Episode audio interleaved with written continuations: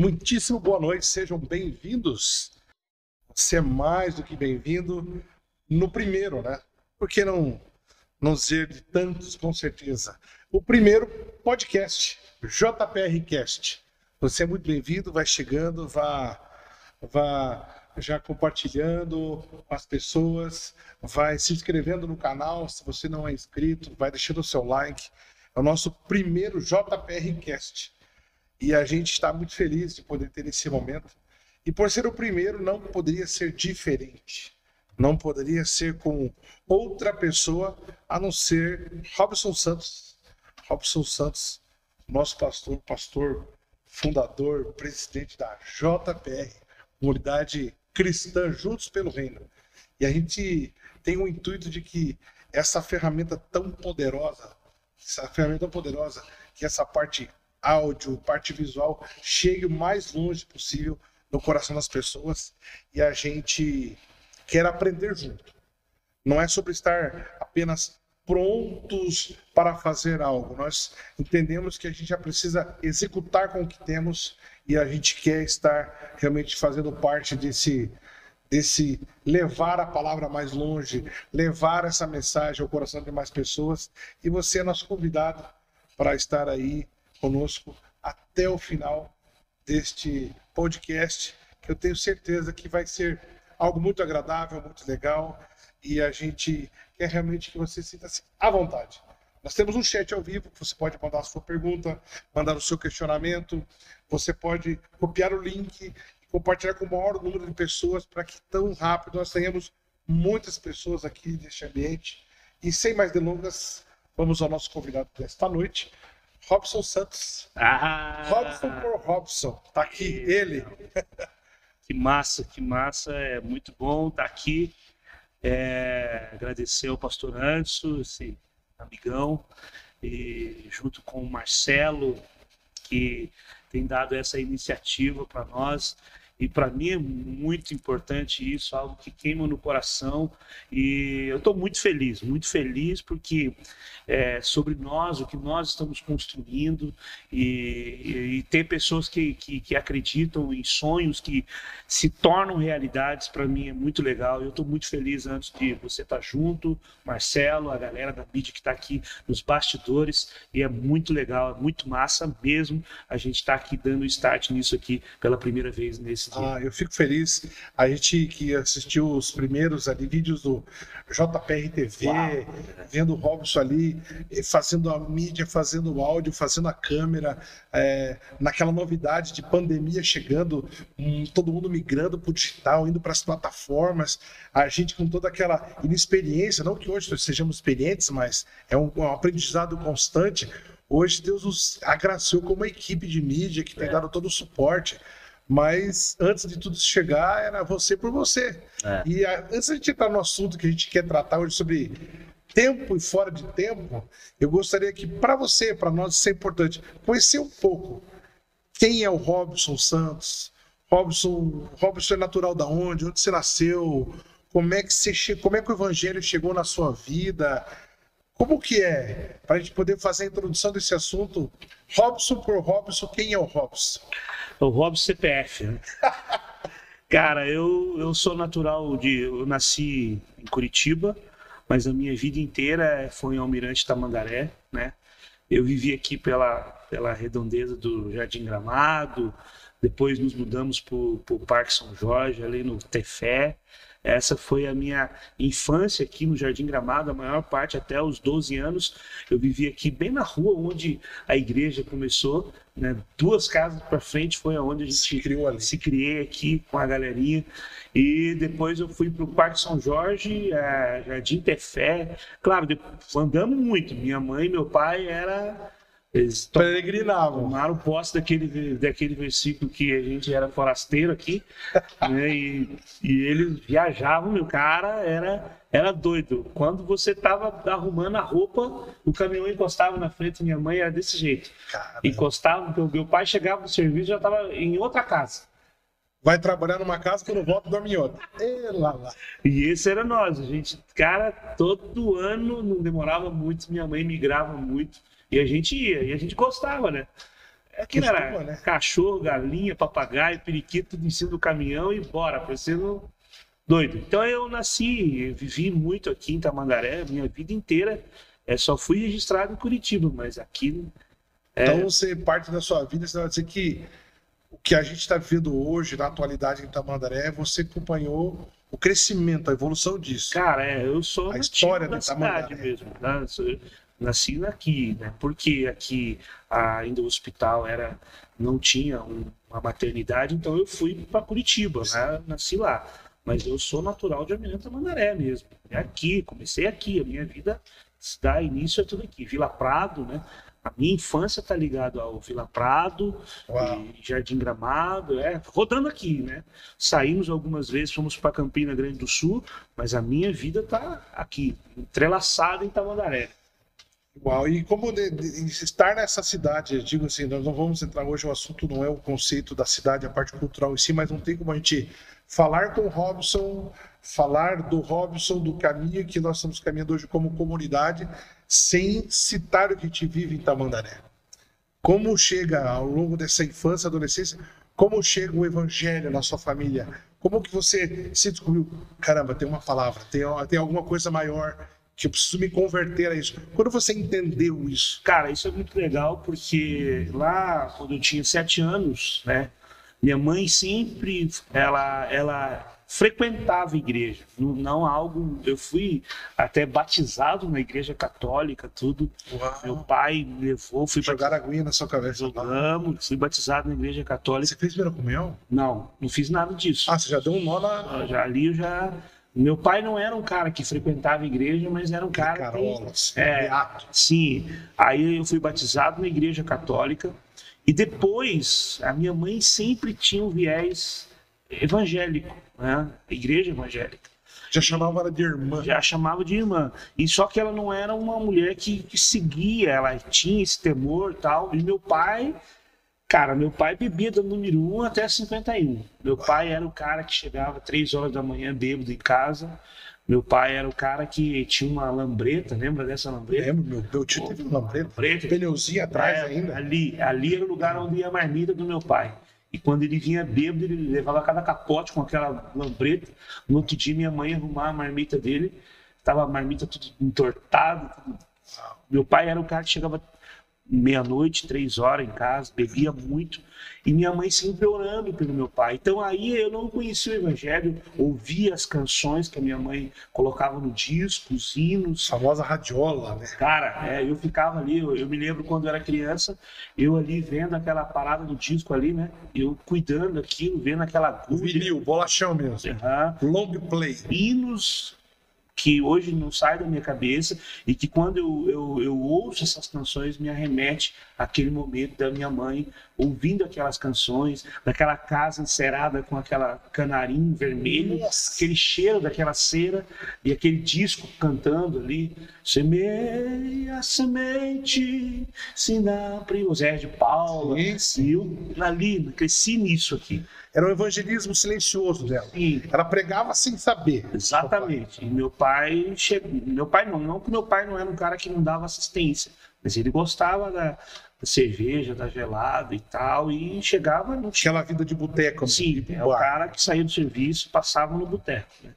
Então aí minha mãe veio orando, é, fazendo as campanhas na igreja e tal. E um dia meu pai é, tipo assim, os irmãos da Assembleia de Deus, do Jardim Ana Rosa, entravam na minha, em Colombo, eu morava no Vila Prado, eles vinham, atravessavam ali, né? Bem na divisa. Bem na divisa ali, vinham atravessar, faziam um culto na minha casa, meu pai saía pela porta dos fundos, Ah, você já tinha o famoso culto doméstico? tinha Culto no lar. assim, o culto do a célula, né? Que ninguém É. fala hoje, mas era o culto É, a célula. lar, era a célula. Grupo de crescimento, pequeno grupo. Exatamente. E, é, e- e- então minha- meu pai e meus irmãos entravam pela porta da frente, meu pai pegava a latinha de cerveja e saía pela porta do Pinava. sul e odiava crente. Até um dia que para nós foi um negócio muito doido, que ele dormiu e no outro dia, quando deu sete horas da manhã, ele acordou todo mundo sozinho, cara. Sozinho. Acordou todo mundo e falou: Hoje eu quero Jesus que você fala. Eu quero ir para a igreja do nada, sabe? Parece que Ele dormiu aquela noite, o Espírito Santo pegou ele e de manhã ele entendeu aquilo. E a gente foi para a igreja. Naquela época era a igreja. Ele falou: Eu quero ser crente, mas eu quero ser um crente de verdade. E na cabeça dele, o Davi Miranda pregando no rádio, falou o endereço da igreja, era na, na João Negrão e tal. É, não, nem era João Brasília Negrão. Brasília Tiberê. Tiberê. É, lá, falava roquinho assim. é o Capanema, na Brasília Sim. Tiberê. Perto do campo lá do. Foi para lá que nós fomos. Sim. E lá, meu pai, antes do cara fazer o apelo, meu pai estava na frente, já entregando a vida. Ele foi disposto e proposto. Hoje é meu dia de entregar para Jesus. Cara, ele dormiu aquela noite e levantou Crente. ideia de crente. E, cara, e sensacional. Eu acredito, por isso que eu falo, algumas pessoas ainda demoram para ter a ideia de mudança na sua vida, mas tem aqueles que o Espírito Santo entra mesmo de verdade e faz uma mudança Radical. radical. E meu pai foi esse, de, de, assim, radical mesmo. E ele, nas entrelinhas, ele chega a contar o quanto aquela as mensagens silenciosas, aquela pregação a tempo e fora de tempo da senhora sua mãe ali, o quanto aquilo mexeu com ele. Ele Chegou a compartilhar esse detalhe. Cara, Ou ele ainda é uma pessoa mais Não, é, fechadona. Ele e não- ainda é um cara mais fechado, mas assim, a gente nunca chegou a essa conversa. Mas de verdade eu tenho, tenho plena convicção que a forma como minha mãe agia, como minha mãe fazia, foi o ponto. A mulher sábia, que edificou a própria casa sem Ah. falar nada e pegou meu pai de surpresa. E ali meu pai viu essa mudança que precisava acontecer na escapatória. É, e com certeza, claro que foi o próprio Espírito Santo que convenceu Sim, ele. sim. E ele tomou essa decisão. E a partir dali, então, A começa a família a ir para a igreja, saindo lá dessa divisa do Vila Prado com Colombo, ali onde era a- a- o Pesque Pague que tem ali embaixo. Sim, sim. A gente saía dali e meu pai, nós não tínhamos carro. Então, como que era eu, o o Rony, meu irmão, a Rosana, a minha mãe e meu pai? Na bota. Cinco. Nada. Meu pai tinha uma, uma, uma barra forte, Barra forte, sim. a gente sim. subia uma até uma altura de a pé e vinha todo mundo no quadro daquela bicicleta para a igreja no Jardim Apucarana. Uau. Eu vi muito isso em Joinville. Cara, muito. Bicicleta. Era minha mãe de lado, eu de quatro, Sim. meu irmão em pé, sei lá como é que ele fazia ali, e vinha, cara. No guidão. Cara, se desse um acidente, é, não sobrava nem um, um raio da bicicleta. E Deus guardou a gente, e foi assim que a gente tomando chuva, tomando, sabe? Porque meu pai estava naquele primeiro. Ah, não tinha aquela desculpinha, ah, não vou porque tá chovendo hoje. o quê? Pastor, não vou porque hoje meu pai chegou e descosturou a barra da Não, calça. não tem. Ali meu pai colocava a, a, a, calça por dentro da meia para não pegar no, na, na corrente. coroa da bicicleta e vinha. Mano, era essa. a vida. Até que consegui uma, uma, uma, uma lambreta. Vespa, lambreta mesmo. Ah. Aquela antiga, aquele com o pneu atrás. Sim. Aí já ficou mais confortável para mim e para o meu irmão, porque nós vimos sentar em cima daquele pneu. Ali ficou confortável. Ali nós estávamos num carro confortável. Cara, pulando lombada, vindo com tudo. E a lambreta, ela tinha aquela parte da frente ali. É, que fazia a proteção do vento. coloca os dois pés ali. E vem um em pezinho. Minha irmã ali. A Rosana vinha em pé assim. em pé ali. Uau. Vinha pra igreja. E assim foi a nossa vida. Com, nessa sequência, com oito anos de idade, eu fui batizado com o Espírito Santo. E meu pai me disse, minha mãe, que a gente foi, eu fui levado para casa, falando de Carregado. acordei no outro dia, foi um negócio doido. Então a minha, minha, minha, minha vida foi assim, dentro da Deus de Amor, nos primeiros começos, até os 12 anos, foi assim. Assim que o Evangelho É, chegou. o Evangelho chegou assim. Uau. E eu digo o seguinte, para a gente entrar nesse tema de tempo a fora de tempo, a gente não tem como não embasar essa conversa, esse bate-papo, senão a citação da carta de Paulo a Timóteo, a segunda carta de Paulo a Timóteo, que diz assim, no seu capítulo 4, versículo 2. Eu vou ler na versão NAA, diz assim, que pregue a palavra insta ou inste em algumas versões, quer seja oportuno, quer não. Corrija, repreenda, exorte com toda paciência e doutrina, ou com toda sã doutrina, com toda longanimidade. Então, mesmo que a gente não tenha lido o texto, só esse primeiro bate-papo já diz que justamente é a tempo fora de tempo. Sua mãe foi sempre disso. Ela não esperou um tempo de igreja, um tempo de ter um ambiente correto para levar a palavra. Sim. Ela usou a fora de tempo dela. Falou: Eu tenho minha casa. Enquanto esse cara tá são, eu vou pregar. Enquanto meu pai não entendia o que era estar dentro de uma igreja, porque ele relutava, ela trouxe a igreja para dentro de casa. É isso aí.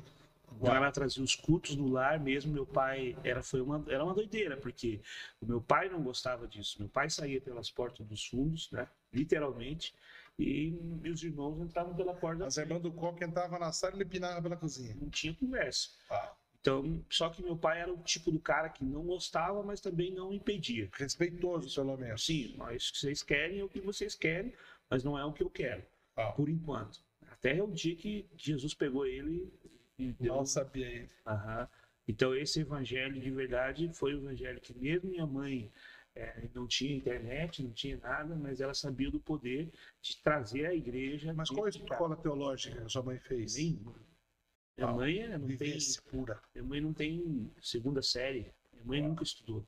Minha mãe foi criada na roça com os meus, com os meus tios, eh, cortando cana. Minha mãe hoje sofre da doença do barbeiro, né? Que é desse corte de cana no meio do mato, Praça de Chagas. doença de chagas, coração incha tal, porque nunca estudou, mas sempre teve esse temor do, do evangelho, né? Carregando a- esse evangelho, que é a nossa a base é Cristo, mas que foi aquela mulher que foi a intercessora Sim. da casa. É, e é é justamente dentro do que a gente conversa hoje aqui, inclusive, é, quem está no chat, quiser mandar pergunta, questionamentos, já vai interagindo conosco. Nós estamos ao vivo mesmo. Manda sua pergunta. É, quem sabe aquela curiosidade que você sempre teve vontade de saber e não teve a coragem de perguntar, essa é a hora. Né? Você pode usar toda a estrutura que está a favor de você, nós, e fazer essas perguntas. E dentro desse tempo e fora de tempo, com o texto que a gente deu de base, eu queria trazer para nós, esse- esse, nesse início aí, o desafio da mensagem. O desafio que tem hoje de pregar. Sua mãe teve as limitações, mas ela rompeu os limites que tinha da cultura, do conhecimento, e dentro desses desafios, eu queria que você trouxesse para nós, uma linguagem um pouco mais apurada dessa atualidade que você entende hoje, é o famoso ter para dar. Você ter algo para dar algo. Como é que a gente pode dar aquilo que não tem? Qual é essa linguagem que a gente usa para identificar o nosso interlocutor? Mesmo você tendo uma mensagem ou carregando algo, como é que você atinge o coração nessa observação de saber para quem você está falando, o seu interlocutor, o cara que vai ouvir, qual é o padrão que você vai usar, qual é o desafio que você precisa, você precisa romper. Como que a gente pode hoje, para quem está com a gente agora, desse tempo e fora de tempo, os desafios dessa mensagem chegar? Ter para dar e saber identificar nosso interlocutor. Como é que vai chegar? É, cara, eu acho que é, há dois anos atrás nós fomos pegos pelo Covid, né? COVID, o Covid-19 é, ele veio para ser um rompante ou não para algumas igrejas ou para essa ideia de levar essa mensagem para todos. É, identificar essa pessoa que quer receber essa mensagem como? Eu acho que uh, antes do, do Covid-19, uh, antes dessa pandemia, uh, nós vivíamos uma realidade de igreja, né, que era a igreja que eh, algumas estavam muito à frente, a gente sempre comentou isso. Nós temos igrejas que já 10, 15 anos atrás estavam muito à frente na ideia de atingir as faixas etárias, as pessoas, e hoje, como identificar isso? Eu, cara, eu acho que nós temos uma grande ferramenta, que é a internet, que tem também sido um canal para que o evangelho alcance essas pessoas, mas a igreja hoje ela precisa estar tá, é, identificando as pessoas. Nós temos hoje não apenas uma igreja, nós aqui sabemos disso. Nós não temos só um nível de público aqui na igreja. Nós temos desde a criança, o adolescente, o jovem, nós temos o, o, o jovem casado, nós temos aquele que já está numa, numa, numa, numa, mentalidade mais avançada, nós temos o, o idoso. Como atingir essa galera? Cada um tem. O evangelho é capaz de fazer isso. Só que nós precisamos identificar qual é a linguagem. E aí a gente tem trabalhado muito firme nisso, tendo seus ministérios, tendo cada um atingindo na sua linguagem é, é, o próprio jovem, recebendo a sua linguagem, que é o cara que está já migrando para uma faculdade, com um intelecto mais avançado, e tem o adolescente que vem nessa Curiosidade. Cara, descobrindo muita coisa e tal. E a igreja, como que a igreja vai se portar nesses dias para atingir essa galera? Então eu creio que isso é um grande start e as igrejas que, que se posicionarem nisso, cara, vai ser o diferencial nesse então, dia. Esse ter para dar, você ter alguma coisa para oferecer daquilo que você possui, identificando essa linguagem, você acha que a mensagem ela não, ela não desatualiza, mas as ferramentas podem ser antiquadas e não atingir. Cara, sim, eu acho que muitas igrejas é, é, se perderam logo. É, na realidade, sabe uma coisa que me chamou muita atenção antes foi, foi a dificuldade que as pessoas tinham de partir o pão em casa na hora da ceia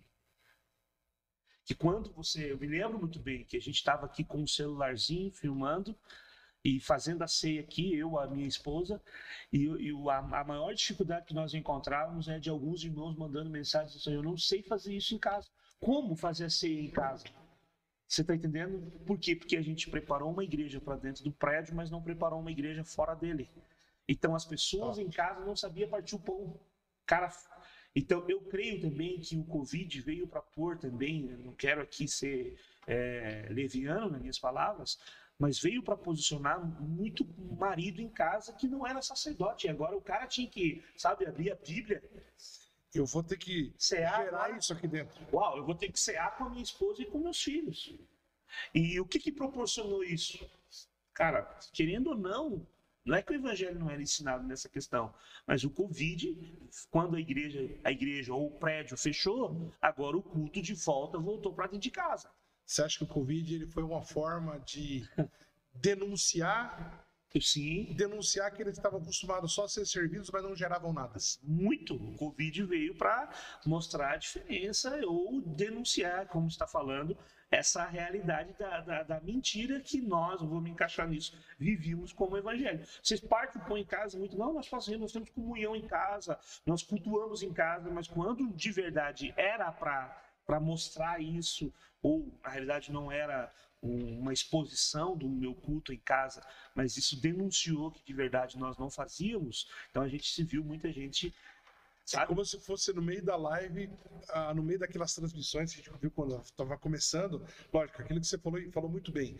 Tem igrejas que já caminhavam na televisão há 30, 40 anos, já tinha TV, já tinha rádio, rede de rádios de igreja, mas a internet em si eram poucas que tinham essas plataformas prontas. Ou seja, é como se algumas denominações, algumas igrejas, eles estavam dentro do tempo pensando na gestão às vezes estrutural do prédio, mas aquém do tempo pensando 20 anos para frente. Sim. Então, aí eu, eu, lembro que às vezes da live, é, uma vez um pastor, não lembro o nome do pastor, agora me fugiu a memória, que falou assim: pegue sua Bíblia, o cara está tão acostumado a vir na igreja com um telão que projeta, que ele não lembrava nem onde é que ele guardava a Bíblia dele em casa. Sim. É. Então é isso que você fala. É. O, o, ter para dar é as pessoas chegaram ao ponto de se identificar que, puxa, eu vou dar o que, que eu não tenho. É. Porque, na realidade, você não consegue dar aquilo que você não recebeu. Né? E não recebeu não é porque não estava disponível, é porque eu não busquei. Você não acessou. Eu não acessei. Né? Ah, hoje nós temos tudo disponível para nós. Em Cristo Jesus nós temos tudo disponível. A questão não está é, naquilo que Cristo já liberou para nós. nós. Nós, nós. temos acesso a tudo. É claro que quando nós olhamos para Gálatas 4, que é um texto que a gente, que a gente sabe, vê que alguns ainda imaturos não têm acesso a tudo aquilo que. porque vive debaixo de tutores, né? Então tem um tempo determinado, o cara precisa crescer, avançar, entender, mas está determinado que a gente usufrua de tudo isso para nós. Só que essa realidade para nossa vida, muita gente ainda não está desfrutando. Não tem o desfrute. Não tem o desfrute, o cara ainda está fazendo rituais, está fazendo muita coisa que não, não, não havia necessidade, porque em Cristo a gente tem essa, essa liberdade de acessar esse lugar. Pergunta que não quer calar, dedo na ferida, tem todo momento de pôr o dedo na ferida. Você acha, nua e crua, sem anestesia, existiu ou existe ainda uma liderança religiosa demais e resistente ou demonizando ferramentas ou estruturas, dizendo em nome de Deus, querendo preservar uma verdade numa redoma de vidro, quando a simplicidade do evangelho é o vida na vida, é isso? É, Ainda existe isso? Você, pelas mesas que você anda, pelo que você lê, pelo que você ouve, com certeza, existem ainda os ditadores, né? Porque a, a- a- o coronelismo cristão, né? o problema maior é a, é a gente achar que a gente é, recebeu uma verdade ou recebeu uma palavra e a gente é dono dessa verdade. E o que a gente não entende é que Cristo, o detentor dessa verdade, o, na realidade, o que era a verdade, o Verbo vivo encarnado, ele disponibilizou isso para qualquer um que cresce nele. Porque o acesso era na época do tabernáculo, era um cara que entrava e Cara, isso era Velho Testamento, mano. Que um tinha acesso a isso. Em Cristo, o véu do templo foi rasgado. Sabe o que ele quis dizer? Entre com ousadia agora. Ele está dizendo assim: ó, entre e tome posse de tudo que é de vocês. Só que hoje, essa, esse clero que se criou na igreja, entre o. Hoje parece que ainda o Santíssimo ainda existe e o lugar santo e o pátio. Parece que os que têm acesso a essa verdade que é Cristo e, querem ser o, colocar tudo isso numa bolha para que ninguém tenha acesso a isso. Então, de verdade, muita Ainda gente existe isso. com certeza, com certeza.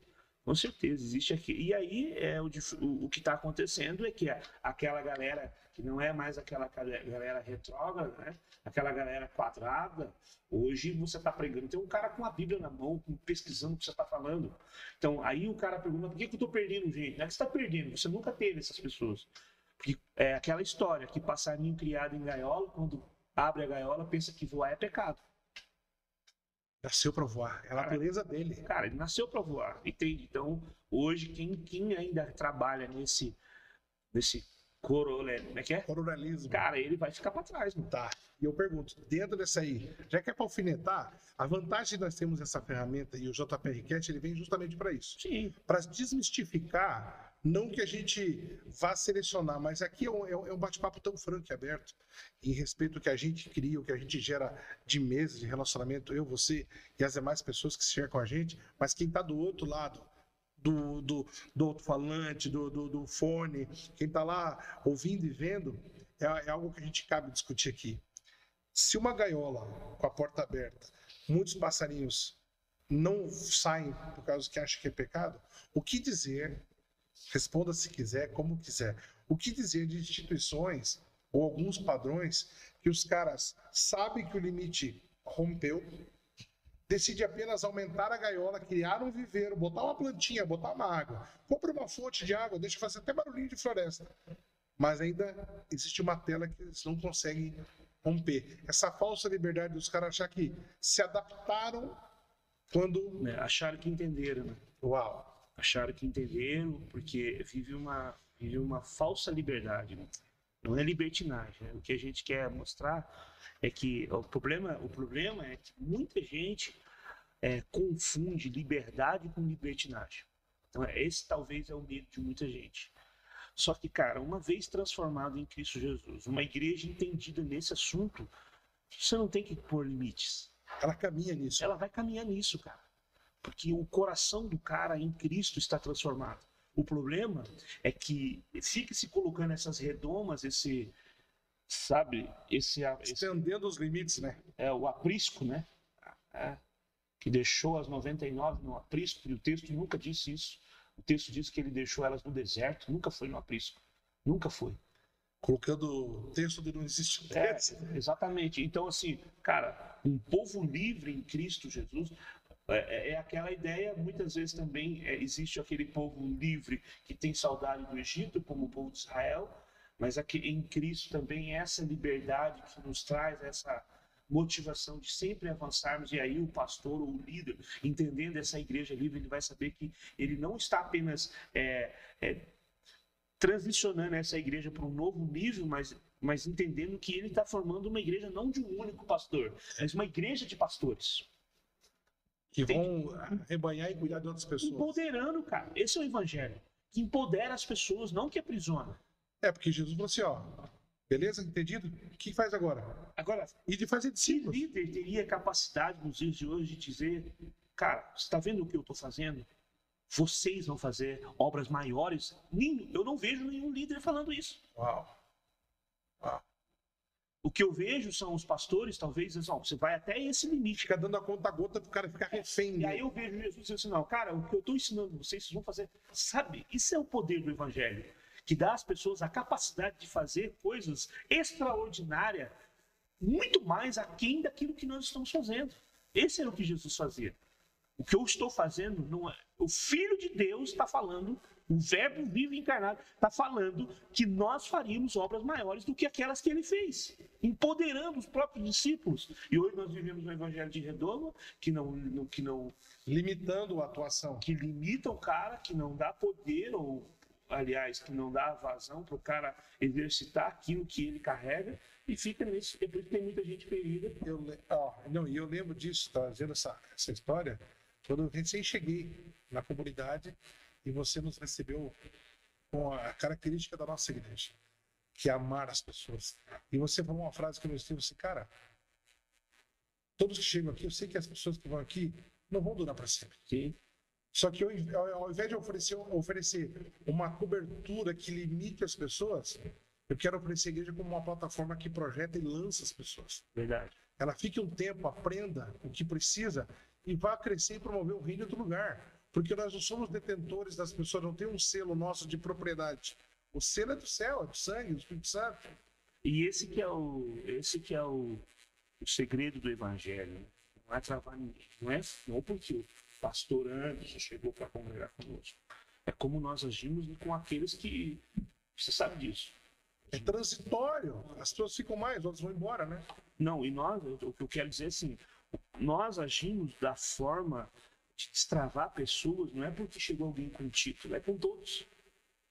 É, nesse ponto eu vou concordar em número de grau. Porque alguém pode pensar, não, porque ele é o pastor, por isso que ele está dando essa. Não, cara, é com quem também chegou e entregou a vida para Jesus ontem. A ideia de empoderar esse cara, de falar o que Jesus é capaz de fazer na vida daqueles em quem acredita, nós não trabalhamos com os títulos, não, não foi o que Jesus disse. Ele diz: Olha, eu dou poder e autoridade àqueles que creem no meu nome. Não é quem tem. A mesa está disponível para todos sentarem. Sim, é. Era o Jesus que sentava com discípulos, pecadores e publicanos. Você está entendendo? E era o que os religiosos não entendiam. Porque o que acontece hoje, aí me permita não, é, falar tempo é nosso. É, que, que o que acontece hoje é que nós temos uma mesa em que Jesus nos incluiu nessa mesa quando ele não olhou para os nossos títulos, quem nós éramos, o nosso passado, o nosso histórico. Ele só mandou a gente sentar. Só que essa mesa tem um padrão, e o padrão é Cristo. Só que o problema hoje é que muitos que sentaram nessa mesa estão botando regra para quem quer sentar agora. Não, sabe? O cara sentou, não foi colocado, só, ele só foi amado. É, tipo assim, os questionadores, por que, que a mulher está quebrando perfume no pé dele? Né? Uh, isso era caro, podia vender. Tipo assim, é, botando um padrão em quem já está entendendo que o zelo de servir a Deus é diferente. Que a, tem muitos, eu acredito que hoje, na nossa atualidade, tem muitos que na mesa estão qual esses caras, observando só o desperdício de alguém. Meu Deus, por que gasta tanto tempo na igreja? Por que se dedicar tanto? Por que estragou esse perfume nos pés?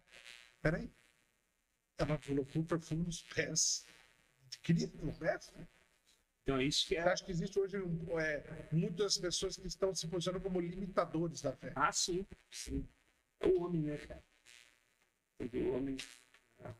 O homem. Não que Deus. Deus usa, Deus usa o homem, mas quando o homem pensa que ele tem. Ele é o detetor da, do poder, da verdade, ele, ele limita a. Uau. E por isso que nós olhamos para a história do Evangelho, Deus sempre transicionou com o homem, sempre levantou outros para não deixar aquele cara. Ah, é o Moisés, não, mas tem um sucessor dele.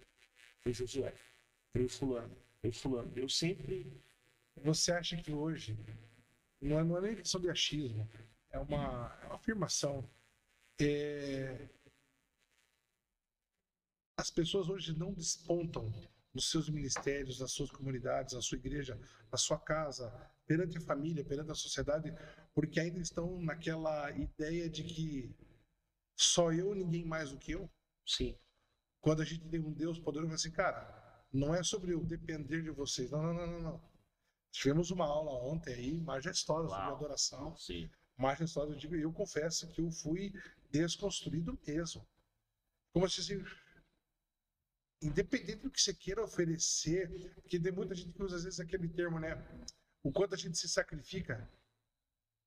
Jesus não quer que você se sacrifique por ele, porque ele já fez o sacrifício. É uma questão de obediência. Você acha, até vou, ah, vou anotar depois aqui um insight sobre pregar. É, a, é, a liberdade que aprisiona. Ele te faz livre, mas você mantém-se aprisionado nele, né?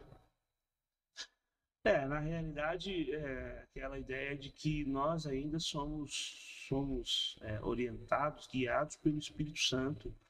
E essa liberdade que nós temos é nele. Não, é, não existe liberdade fora dele. Uma liberdade nele. Toda liberdade que está fora dele é rebelião. Então você acredita que essas mensagens que muitos pastores ou muitas pessoas, não digo pastores, mas muitos religiosos criticam de alguns novos nomes despontando ou novas comunidades surgindo, ou com medo que o povo agora somos esclarecidos, peraí, como foi na época de Lutero. Né? E na realidade, sabe, a gente tem um, um, é, um, uma galera que pensa que o rebelde é quem sai, não o que fica. E rebelde muitas vezes é o que fica tentando mudar um sistema. Está dentro de um sistema, confrontando o sistema, confrontando o pastor, confrontando a visão e fica ali dentro. E muitas vezes, cara que entenderam o reino de Deus e que, cara, foram enxotados mesmo. Foram empurrados para fora da igreja, não é porque eram rebeldes, mas é porque carregavam a palavra. E Deus transicionou esses caras. Hoje, talvez, né, as, as comunidades que existem por aí, como a nossa, ou tantos outros, foram caras que muitas vezes foram desacreditados, colocados, sabe? É, e, e, hoje são que são, carregam essa verdade. Então, é difícil você encontrar, e Deus queira que nós, como pastores desta casa, possamos olhar as pessoas que carregam essas, esses, essas palavras e potencializar essas pessoas. Né? Cara, eu vai sei, voar, filho, vai voar. Ah, eu sei o que você carrega. Você, se você ficar comigo, você, eu vou ser o teu limitador. Então, você tem uma palavra sobre uma igreja, sobre um lugar, vai e rompa. Mas quando você estiver aqui, eu vou te nutrir, vou te ensinar Exatamente. as ferramentas que eu tenho e vou te ensinar a usar. Fica aqui, né? Fica pelo tempo determinado do, do ninho, onde você vai ser. Seja cuidado aqui. Cuidado, alimentado, mas a hora que você começar a criar asa, não tem como você ficar dentro do ninho. É, eu me lembro de um sermão que você trouxe ano, ano passado, da virada de 2020 para 2021, um sermão que você trouxe a ilustração da igreja como aquele hospital que recebe doentes, cara com fratura exposta, cancerosos, tudo emocionalmente debilitados, espiritualmente então arrebentados, onde você nos trouxe como igreja para aquele sacode assim, oh, qual que é o teu interesse? Você chegou todo quebrado, já está cuidado, mas você ainda está ocupando lugar na maca, mano? Eu sou o cara que vou chutar a tua maca. A hora que eu ver que você já saiu do soro, mano, eu vou pregar o pé nessa maca e você vai ter que levantar de um lugar para outro. É, né? Aquele negócio de, ah, tô sendo servido, é, né? É porque você olha para o UTI do hospital e você vê ali a, a, vontade dos médicos. Eu sei, eu sei o que eu tô falando, porque a minha filha estava. Um ano e pouco do hospital. Cara, minha filha entrou na UTI. E nenhum médico quer ter uma, uma criança por tempo. Claro, a UTI dá um cuidado é, diferenciado do que uma criança que está lá no, enfermaria. num quarto, lá embaixo. A UTI tem todos os aparelhos necessários né, para ver o coração, para tudo, se for preciso. Mas o risco uma, de vida dela é maior também. Né? Claro, ele está ali porque está com risco maior. Então tem um cuidado. Até que, mas a vontade não é que ele permaneça o tempo inteiro ali dentro da UTI. Entendeu? A vontade é recobrar a vida daquele camarada, mandar ele lá para o outro quarto, do outro quarto ele já ir para outro e ir embora. O prazer médico é da alta. É da alta, não é ficar com aquele cara ali. Né? E muitas vezes nós temos a igreja tem essa, essa ideia, não, porque eles estão feridos e fica tratando essas pessoas. Uma UTI na igreja Instala permanente. É, e ninguém sai para lugar, ninguém. No, os, é, é porque a igreja hoje é uma igreja ferida, tá? Ok, mas quando que ela vai romper? Quando que esse ferido, pô, vai ficar sangrando a vida inteira? Então, peraí, agora você faz um negócio que eu preciso pausa para uma água. Não vai embora, você que tá aí, não acabou, você só tá na metade. Você acha que. Saiu? Saiu do ar? Não, estamos no ar ali. Você acha que. Você acha que dentro dessa fala que nós construímos agora do hospital, nós podemos cair num famoso engodo ou sermos levar o nosso coração para uma posição como donos de hospitais mercenários que quanto mais deixar as pessoas doentes numa UTI, mais eu ganho, porque a UTI é cara diária.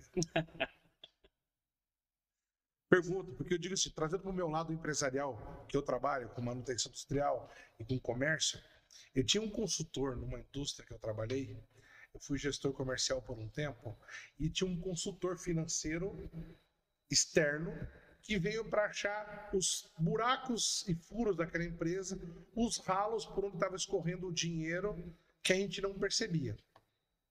Então ele achou erro no fluxo do caixa, erro na composição das matérias-primas, para que a gente pudesse o quê? Saber aonde ele estava vende-se muito, mas não retém nada. O que está acontecendo? Então esse consultor veio. Só que tinha uma reunião, já depois de alguns meses com ele ali, eu cheguei esse fulano. Você está nos vendo numa UTI, tem um remédio para cura, mas qual que é o seu interesse? Nos manter doente para vender o teu remédio ou aplicar o remédio que nos cure para que você possa atender outro paciente? Porque se eu tenho o remédio da cura que só eu tenho, era aquela famosa frase daquele pai do interior, uma cidade interior, que era médico famoso na cidade que curava todo mundo, que era um médico para todas é. as especialidades, formou todos os seus filhos, e o filho vem do exterior formado e vai atender a dona Genoveva, que consulta com o pai há muitos anos. E quando a dona Genoveva entra no consultório, quem está atendendo não é mais o pai, é o filho, que o pai está se aposentando, mas o filho já está atendendo ali, porque se formou em medicina. De repente, quando o filho vê a Genoveva entrar, a senhora tem isso, prescreveu um remédio para aquele problema, identificado por ele, diagnosticado por ele. Na outra semana, ela passou a agradecer, trouxe um bolinho, obrigado. Aí foi embora, daqui a pouco ele falou assim: pai, eu vejo a dona Genoveva entrar aqui no consultório, na sua clínica, desde que eu era moleque. Ela tinha tal coisa assim, você chegou a ver, ela, ela tinha isso, isso, isso. Ele bateu nas costas e falou assim: Como é que você acha que eu paguei tua faculdade lá fora? Ele manteve aquela senhorinha doente por 30 anos sem curar ela, porque ela vinha e dava um capilé dele. Você acha que nós estamos fadados e propensos a ter o coração, se não vigiados e guardados, ir para esse lugar? Ah, eu, eu acredito que sim. Parece que quando fala de dinheiro, a galera fica. Ah, porque acredito que a ideia é, é, Jesus disse que veio para os enfermos. Né? A ideia dos enfermos era que aqueles que não entendiam de verdade, o não era o, o, enfermo, o cara que estava. Claro, ele veio para curar essas pessoas. Curar. É. Vai curar outro agora. Mas ele disse: eu não vim para os sãos, aqueles que acham que são sãos mas para os doentes, eram aqueles que de verdade não tinham uma compreensão do evangelho. Essa era a palavra quando você lê o contexto do versículo, você vai ver que ele está falando basicamente a respeito disso. Então a ideia. Não instruídos. Né? Não instruídos. A ideia daqueles que não tiveram uma metanoia, uma mudança de mentalidade. Então a ideia do evangelho hoje é, é claro, a gente entende que existem pessoas que vão chegar no, no, ambiente como igreja, vão precisar de ajuda, vão precisar de cura, é, casamento, é, vida financeira. A igreja, ela, ela, ela ela, ela é demais, ela atua em todas essas frentes. É o cara que veio drogado, é o cara que veio. Então a igreja, ela. Só que a nossa tendência não é deixar esse cara com uma muleta. A nossa tendência é destravar esse cara.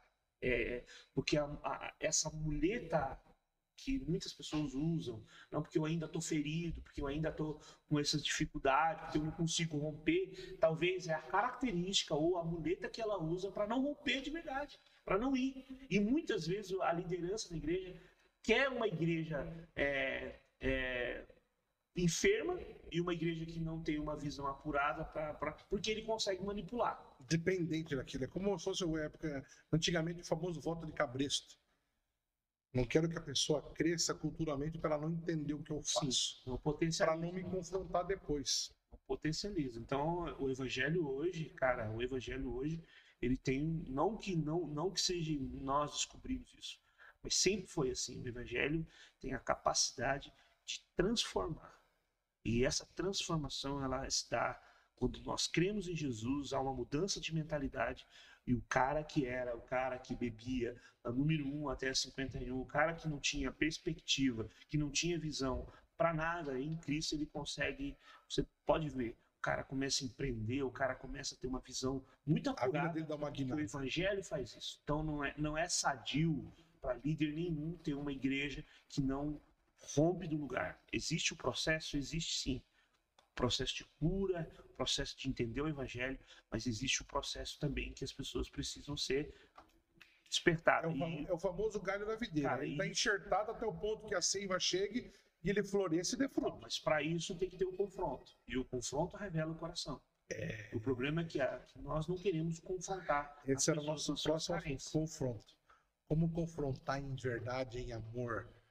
Como estender esse, esse lance de. Que a gente fala hoje no- nos púlpitos da nossa igreja, por exemplo, a gente fala muito isso, a gente ouve muito você nos sermões de domingo, trazer que, irmãos, nessa noite eu preciso confrontá-los. Mas não o confronto que nós entendemos hoje, nós, JPR, vivemos isso. Espero que vocês também vivam isso nas comunidades que vocês frequentam. Se você está se- está sem comunidade, não está congregando, está em casa parado, essa é a hora do break para o convite.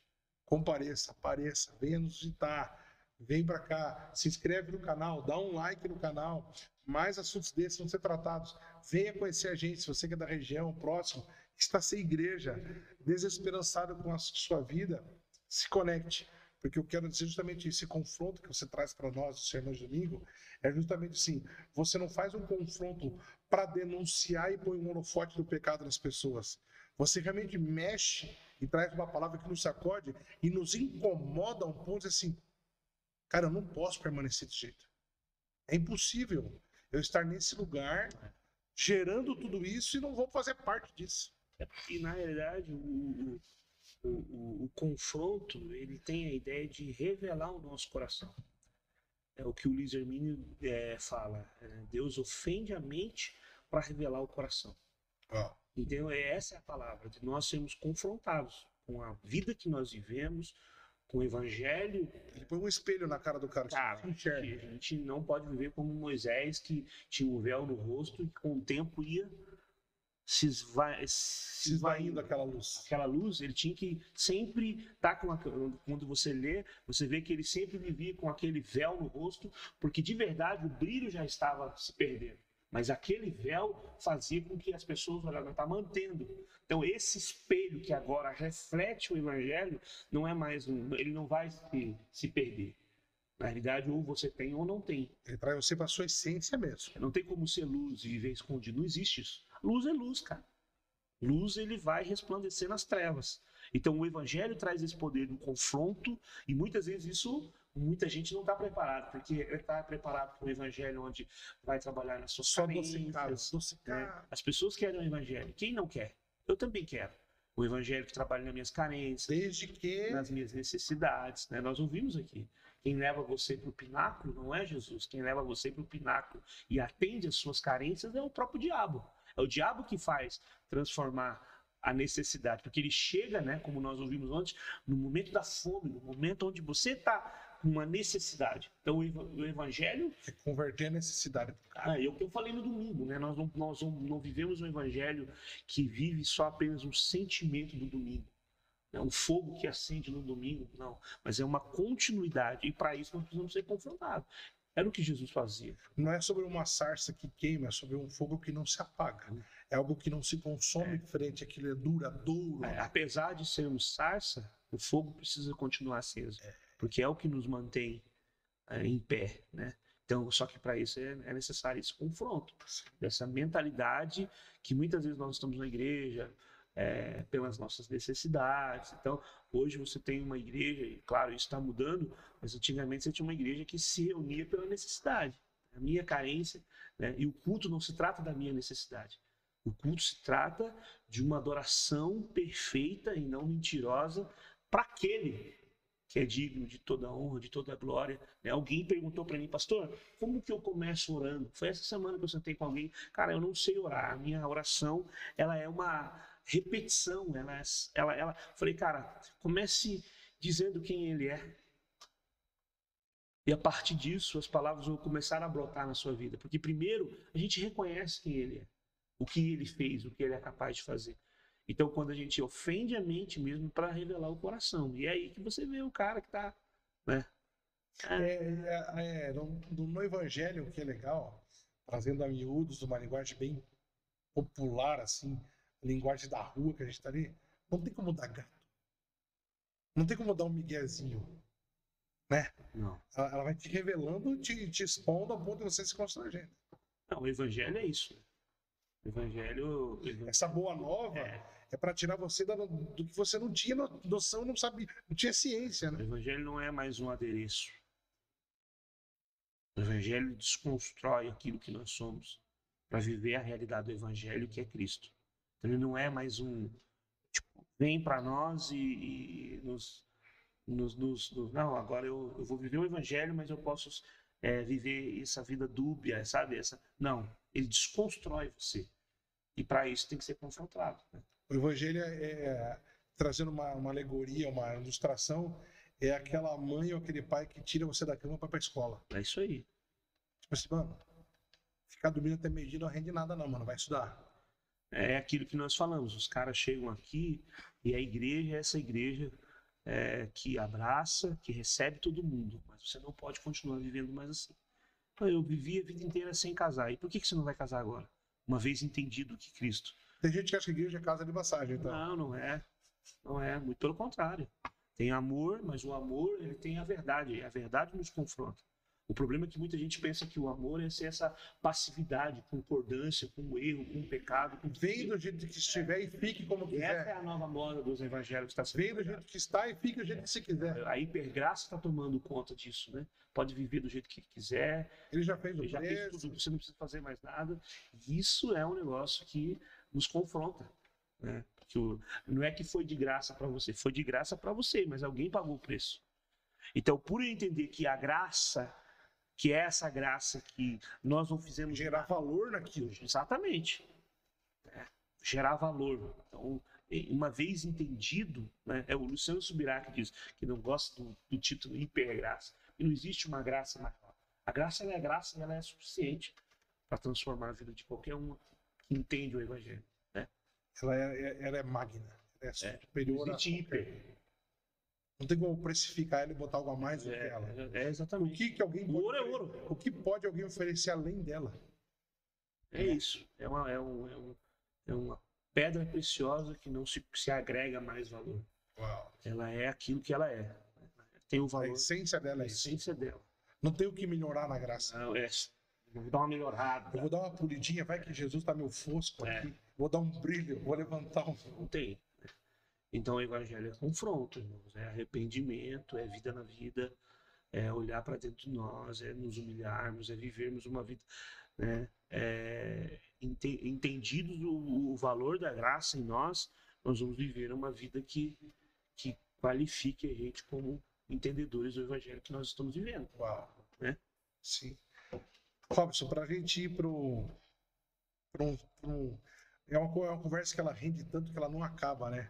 É, JPRcast tem essa tem esse, esse intuito de deixar sempre uma ponta para você pensar em casa, pensar com os amigos, assistir junto e construir ideias, porque a gente não vai é, querer limitar você no campo do pensamento, a gente vai entender as coisas, discutir assuntos que você possa mudar o seu ponto de vista a partir de uma ideia que você não tinha, da, da verdade colocada aqui. Então o JPRCast veio para provocar mesmo e para a gente é, ir para um, um, um outro desfecho e encerrarmos hoje, 2022, mês de abril, mês do seu aniversário. Você já completou aniversário recentemente, há uns 10 dias, 12 dias atrás. O Robson dos 7, 12 anos, que foi lá atrás, conheceu o evangelho de uma mãe guerreira, que evangelizou sem conhecimento, mas deu o que tinha, e um pai que se constrangeu numa noite acordou crente. Para o Robson que vive hoje, indo para o sétimo ano de comunidade, vivendo o que nós estamos vivendo como igreja nesse tempo. Você imaginava, Robson? Você imaginava isso tudo hoje, esse futuro da igreja e para onde nós estamos indo?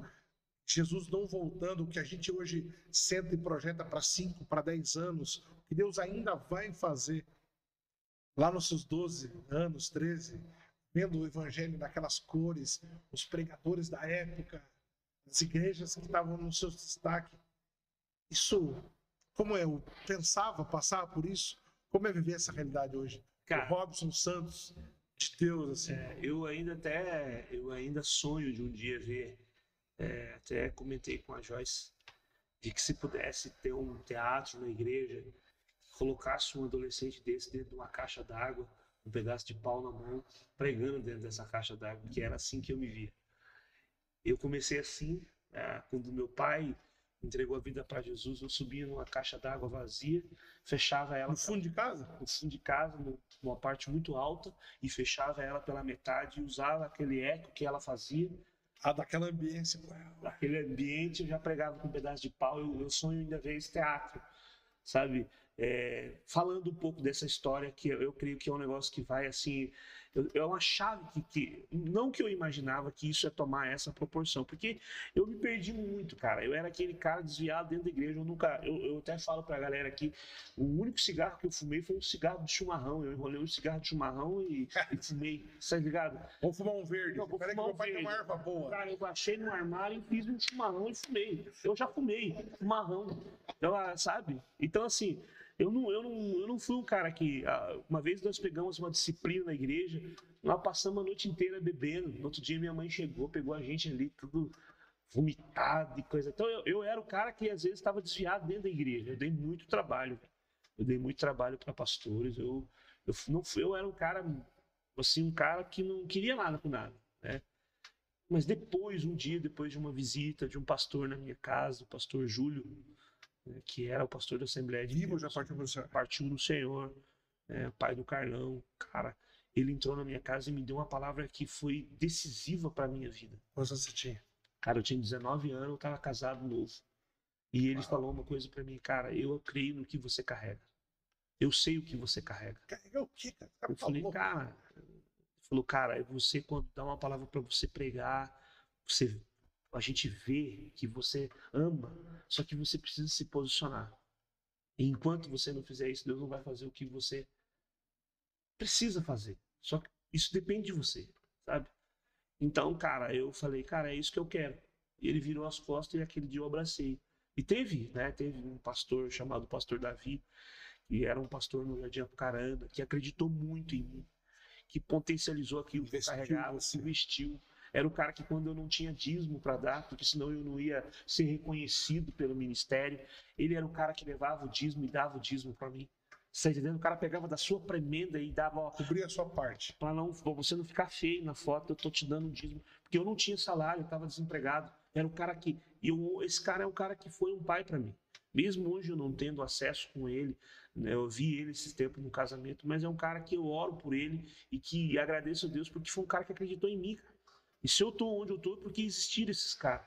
né? O próprio pastor Samuel foi um cara que acreditou, potencializou, falou, e os caminhos de Deus não foi o meu caminho. Eu, tomei, não foi os caminhos que eu queria para mim. E hoje eu estou num lugar vivendo algo que não era a minha realidade até aquele momento. Mas eu estou descobrindo que, assim, não tenho, não sou detentor de toda a visão, mas eu estou pisando na água e estou deixando Deus fazer o que Deus quer fazer. Você acha que a sua visão, uma palavra dada, ela não volta atrás, mas a sua visão é clarificada todo dia? Todo dia, todo, Todo dia. dia um pouco. É aquele negócio de andar no escuro. Você anda um metro para chegar mais um. Anda dois metros para chegar mais três. Sim, então foram homens que passaram na minha vida, isso é muito importante, que potencializaram, outros não, que não acreditavam. Então era necessário também No caminho tem os caras que não, que não rasgam uma folha por nós. mas tem cara que vai acreditar. E esses caras são o ponto-chave para potencializar aquilo que você carrega. Então, se eu estou vivendo o que eu vivo hoje, né, alguns nomes que eu citei, outros não, mas que fizeram diferença na minha vida para mim viver o que eu estou vivendo hoje. E claro, a palavra que o Senhor deu para mim. Então eu abracei essa palavra e, vou com ela até o fim, né? Sem e jamais imaginava que hoje nós estaremos mudando. De um... Eu comecei na minha casa. Muita dúvida, com muita, sabe, muita questões. Eu comecei na minha casa, fui transicionando, transicionando, transicionando, e hoje eu estou vivendo o que Deus quer para minha vida? Não, mas tô, já estou experimentando parte daquilo que Ele tem desenhado para minha vida. Você acha que na tua vida ministerial, tua vida como igreja, tua vida como pai, pai da Letícia, que numa outra oportunidade, num outro tema de JPRQ, nós vamos trazer esse assunto também para encorajar as pessoas, mas você acredita que o Robson Santos, o pastor da JPR, que vai fazer sete anos, o cara que pregou na caixa d'água, que está indo nesse lugar, transicionando para um outro lugar, que a estrutura agora cresceu porque Deus mandou muita gente para cá para ser cuidada. Qual é o a centelha, a chama? O que você pode dizer para nós, para essa galera que está no chat, para quem está ouvindo hoje, para quem vai ouvir essa mensagem daqui cinco anos, daqui a um ano? Essa mensagem não vai ser apagada. Para quem vai ouvir, o Robson tem dizer assim: vale a pena. Vale a pena você ouvir uma palavra, essa palavra de Deus, e você abraçar com unhas e dentes. Apesar de quem eu era, a palavra sempre existiu sobre a minha vida. E foi para essa palavra que eu olhei que Cristo liberou para minha vida. Então eu tenho muito temor de tudo isso que a gente está vivendo, porque sempre você terá uma palavra sobre a sua vida. Mas uma coisa que vai te levar até o destino é a humildade. Se você tem palavra e Deus quer fazer o que você precisa fazer, você tem que caminhar debaixo de humildade. A hora que você achar que você é bom o suficiente, ele vai voltar a lembrar como lembrou Davi. Fui eu que tirei você de trás das malhas. Acende a luz que. Acende a luz. Você não é bom o suficiente. Então, quem eu era, as pessoas sabiam quem eu era. Mas eles precisam saber quem eu sou hoje. Sete anos com uma igreja, trabalhando. Não sou mais aquele mesmo cara que imaturo, o cara lá de trás. Né? O problema é que as pessoas ainda olham e carregam aquela quem o Anderson, o fulano que era lá atrás. Eu fui tranqueiro. Entendeu? Eu falo, cara. Eu, eu vou dizer cara... para você que eles falou de começar na igreja, é verdade. O grande esfriamento nosso, da juventude, até dos mais experientes da fé, o cara não começa em casa, ele é dentro da igreja. Desviado da igreja. É, eu era esse cara, velho, tocando dentro da igreja com a motivação errada. Entendeu? Só que eu tive, claro, e aí eu não reclamo dos pastores que eu tive, que puxava a minha orelha, que me faziam, eu falo para piazada nos dias de hoje, cara, vocês não sabem o que é levar disciplina, o que é ficar cortado da igreja, o que é. E aquilo não é que foi ruim para mim, foi saudável. Foi o que me fez manter até os dias de hoje. Entendeu? É o cara que falava comigo.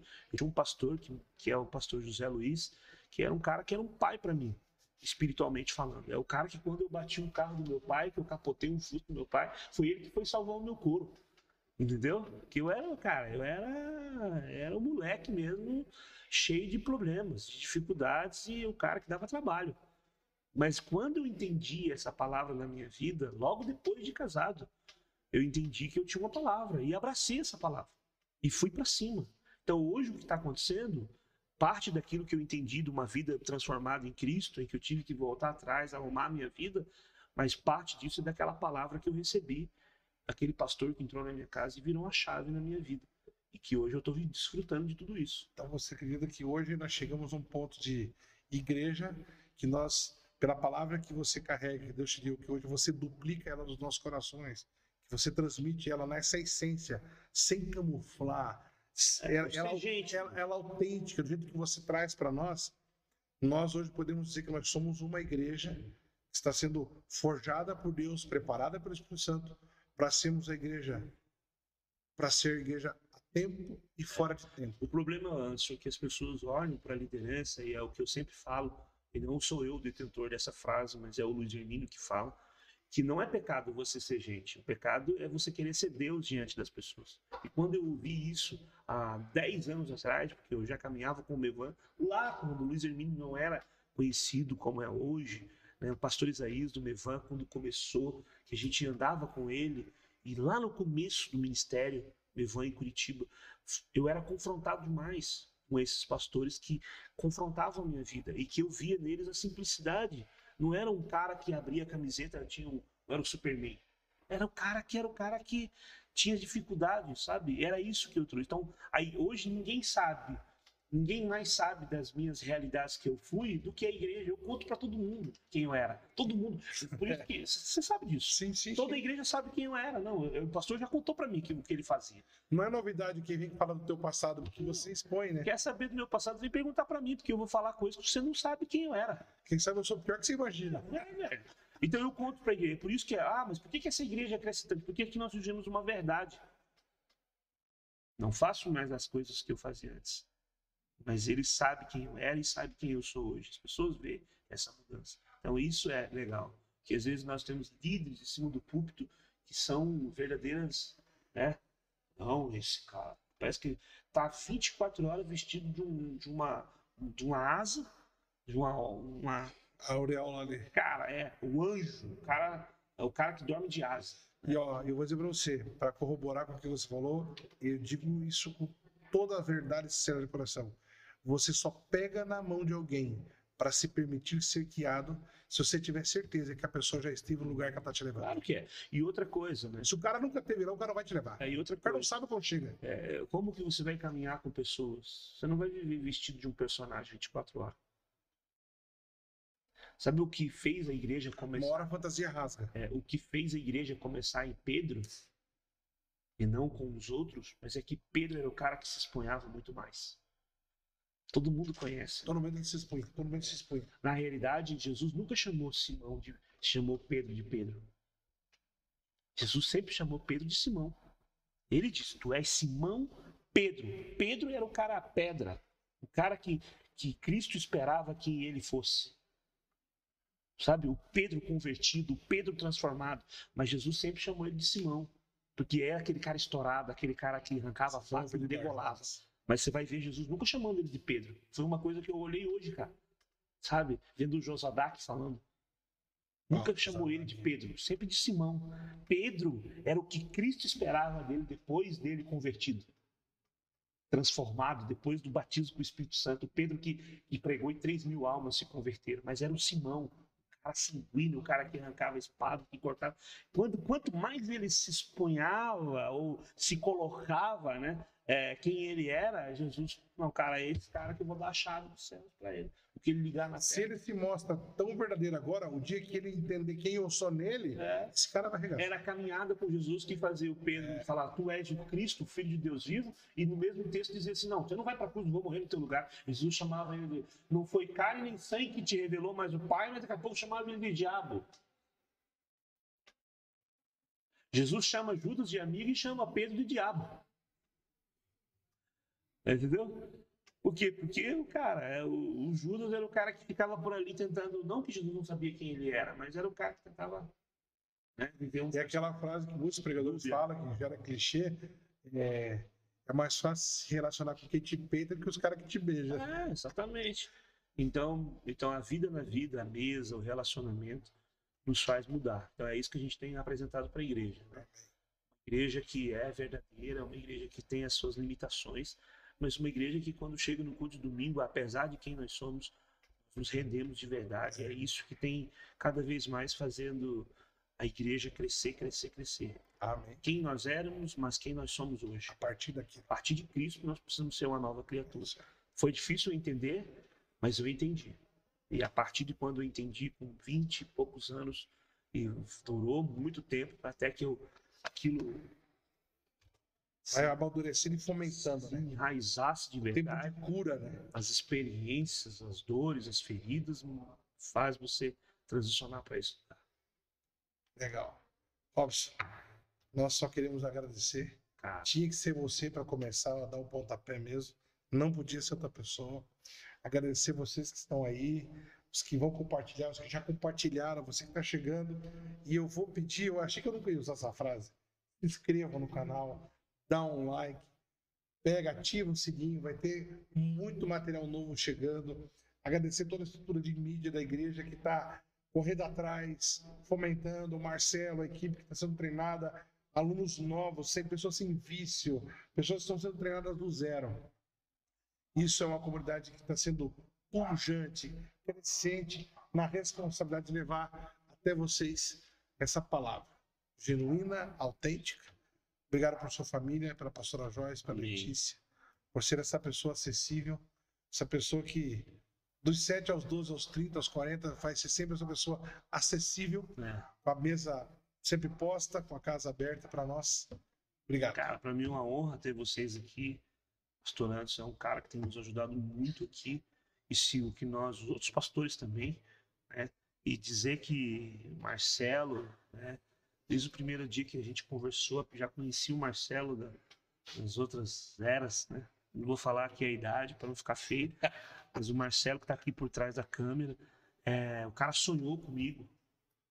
O cara pensei que ele sonhar com a mulher dele, sonhou comigo. Ah, Me viu no restaurante, é, me viu no mercado, do mesmo jeito que ele sonhou, que ele precisava de uma igreja, onde tinha uma. E a gente estava aqui no celularzinho, né? Fazendo, e ele teve esse sonho. Cara, preciso ajudar esse cara. E foi assim a nossa. E ele está aqui, tudo isso que está acontecendo. Claro, eu, eu sempre quis isso. Isso é o que eu. Mas não é para mim. É para. Eu estou pensando num legado, para quem você vai deixar na isso? outra geração, não é sobre nós, é sobre essa geração que está chegando. É. Então, é, isso aqui, nós, nós estamos dando um start aqui. Mas daqui uns dias vai ter outra galera sentada aqui falando, jovens, adolescentes. Isso aqui vai tomar. Então o JPR Cast começa comigo, mas não é que está terminando comigo. Nós, nós vamos em colocar pessoas, empoderar pessoas, mulheres, pastoras, que vão estar falando aqui e que isso se alastre. E que seja também. Nós estamos aqui com coisas muito simples, simples, mas a gente não pode deixar de usar essa plataforma para pregar o evangelho. Igual no nosso ministério de música. E Quem olha, sabe hoje a gente não vê você na guitarra todo domingo. Mas teve um tempo que era só Ah, você que é, tocava eu- guitarra. até tem um cara que falou, cara, Hoje tem um monte É, de música o tocando. acho que foi o Joel que falou, cara, eu lembro de você sentado com violão na igreja, na igreja lotada, e você sozinho no violão. Falei, então, mas não era porque eu vivia sozinho que hoje eu preciso continuar sozinho. Né? Então É. a gente precisa acreditar nas outras pessoas. Multiplicar. Exatamente. É porque eu fazia sozinho que eu vou fazer sozinho. Você ia falar um assunto, acho que eu Não, eu acho que para a próxima nós vamos falar da, do metaverso. Será que Eu acredito, fica essa cosquinha sobre as plataformas de levar essa palavra. É, a gente sabe que as plataformas elas vêm desde a época das conversas familiares, as mesas de família, mesa de amigo, na própria Bíblia, isso era passado do pai para o filho, dos avós, aquela roda de conversa, e depois veio a parte de igreja, tanto que as cartas de Paulo, ele assim, ó, saudava a igreja que está na casa de fulana, na casa de Beltrano, sem nunca ter pisado? sem nunca ter ido lá, as cartas chegando, até chegarmos à parte de era do rádio, era da TV, a era da internet e o metaverso. Uau. Fica aqui nosso abraço, obrigado, Robson. Valeu, tamo junto, Deus abençoe. É isso aí. Valeu. Até a próxima, JPRcast. Contamos com você. Tchau, tchau.